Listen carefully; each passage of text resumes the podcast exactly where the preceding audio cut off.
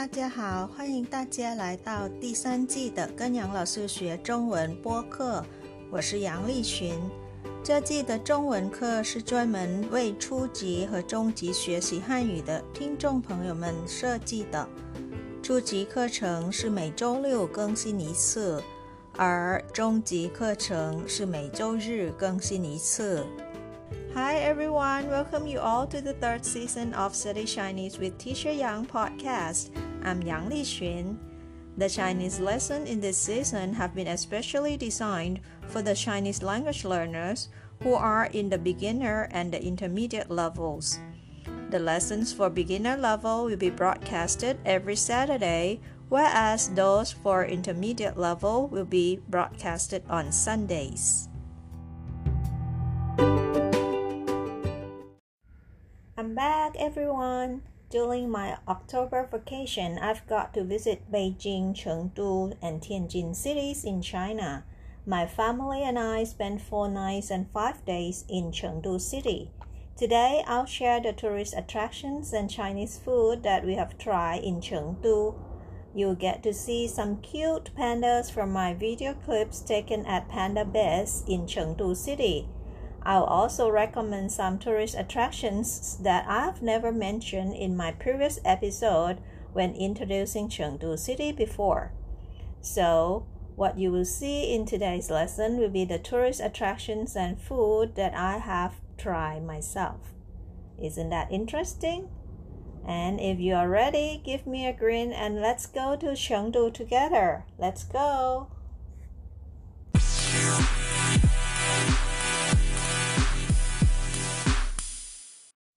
Well, if you remember, I used to introduce this city called Chengdu City in episode 393, intermediate lesson number 36. In that episode, you already know that Chengdu is the capital city of Sichuan province. And you also know that there are two international airports in this city. It is called Shuangliu, Chengdu Shuangliu International Airport and Chengdu Tianfu International Airport. Can you guess which airport I flew from Beijing to that airport? It is this one, Chengdu Tianfu International Airport or Chengdu Tianfu 国际机场. I flew from Beijing Daxing 国际机场 or Beijing Daxing International Airport to Chengdu Tianfu Guoji Jichang, going southwest from Beijing. I went there during the second week of October, which is after the Golden Week or the long holiday of the National Day of Chinese people, but the plane is still very crowded. It took about three hours flying from Beijing International Airport to Chengdu International Airport and the cost of the ticket one way is uh, around 700 yuan for adult tickets which is not that costly. Next we'll come back to see different tourist attraction that i've been to during this trip. 景点 tourist attraction. On the very first day when we arrived we have about half day, so this is where we visit. 杜甫草堂,杜甫草堂. Well, Du Fu is the great poet during Tang Dynasty, which is long, long times ago. So this is the place where he lived, Du Fu Cao Tang, in Chengdu City during that time. So this place is very historical, and it really um, beautifully decorated in a Chinese traditional architectural style. Have a look at these pictures. This is Du Fu and his poems. And this is the surrounding. This is the word chill means fall season. Here are some more. And if you feel like having some tea in this environment, there is one tea shop over there as well so you can sip the Chinese tea with some snacks and enjoy the surroundings with Chinese music along. there are some more pictures since my daughter doesn't feel comfortable staying there because she got to see something that she doesn't want to see she has six sons so since it's a place of history so she got to see a little scary picture over there so she we, we didn't spend much time over there so we didn't get a lot of pictures from there so if you got a chance, you can spend like half a day over there and it's very close to downtown Chengdu. You can take a bus over there easily. This is Dufu Cao Tang, Dufu Thatched Cottage. And our second day of trip, we went to this place 大熊猫繁育研究基地 or research base of giant panda breeding. Or in short, the people over there they call it 熊猫基地 or panda base in short. This is the map of this base. It's quite huge. So it would take about a day for visiting this place if you want to really slowly walk along all the places. This is the entrance of the Panda Base or Xiongmao Jidi. Well, we've been walking for about an hour before we get to see our first panda in this place. Before that, we get to see this one the panda cop car. And it says 熊猫基地欢迎您 Welcome to Chengdu Panda Base and this one and this one this is what we see and we see panda on the ground the drawing of the panda on the ground and also the vending machine selling the drinks is also in panda shape very cute and there are lots of beautiful flowers all around this panda base and finally, here comes the panda. Have a look and enjoy the video. You can follow the link to YouTube channel for the clip video and pictures of this panda base. Here are some more. Please enjoy.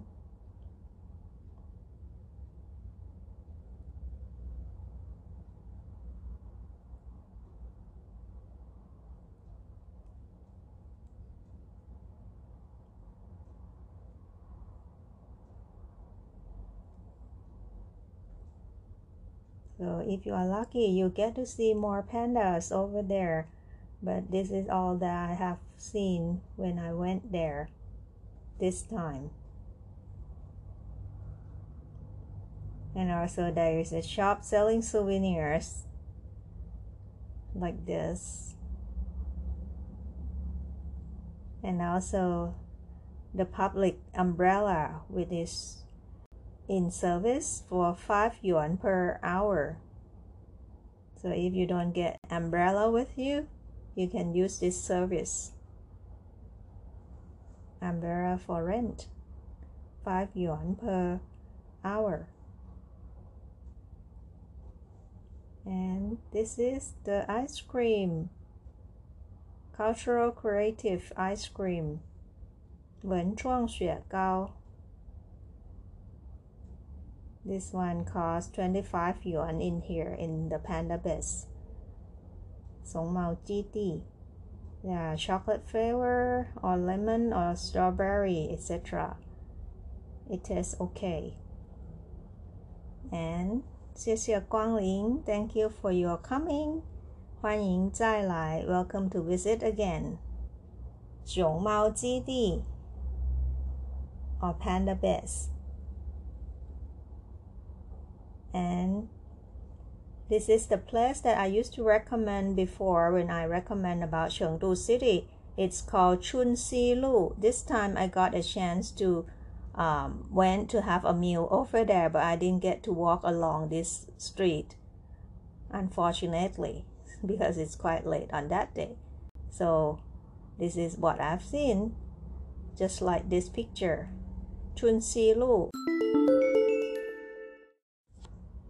The next place that we went there for the whole day on our third day of the trip is Ermei Shan or Mount Ermei. I'll spend the whole episode talking about our trip on that day, Ermei Shan, next week. Please stay tuned. And the last day that we visit is this place, Chengdu Dongyuan, Chengdu Zoo. If you want to see some animals from this zoo, you can follow the clip for the beginner level lessons yesterday and next week. I put the link below as well. Chengdu Dongyuan. The entrance fee is very cheap. For adult, it is only 20 yuan.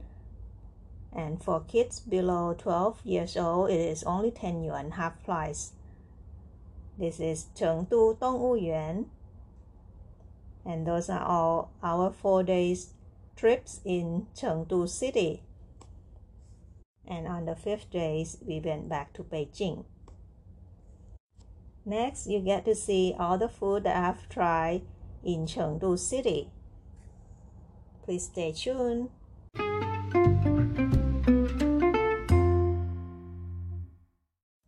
Chengdu 美食 the Chengdu delicacy have a look at those pictures first. These are all the food I've tried. Some of them are new to me. The first one, of course, I won't miss this one. This is my favorite noodle, Tan Tan Mian. It's a Sichuan style noodle. Tan Tan Mian. You can have a try. It's kind of like a dry noodle. Next dish that I've tried, Hui Guo Rou. Hui Guo Rou. Stir fry spicy pork. And this one, hun tun. Hun tun, dumpling in soup. Hun tun. I had this for breakfast. And another breakfast, to hua fan. is like a tofu with soup and eat with rice. To hua fan. This way, you can put some chili by yourself. And if you if you don't want, you can have the clear soup. To hua fan. Last but not least, of course, I won't miss this one, 火锅 or hot pot, Sichuan style hot pot. Here are some ingredients that serve with this hot pot. Have a look.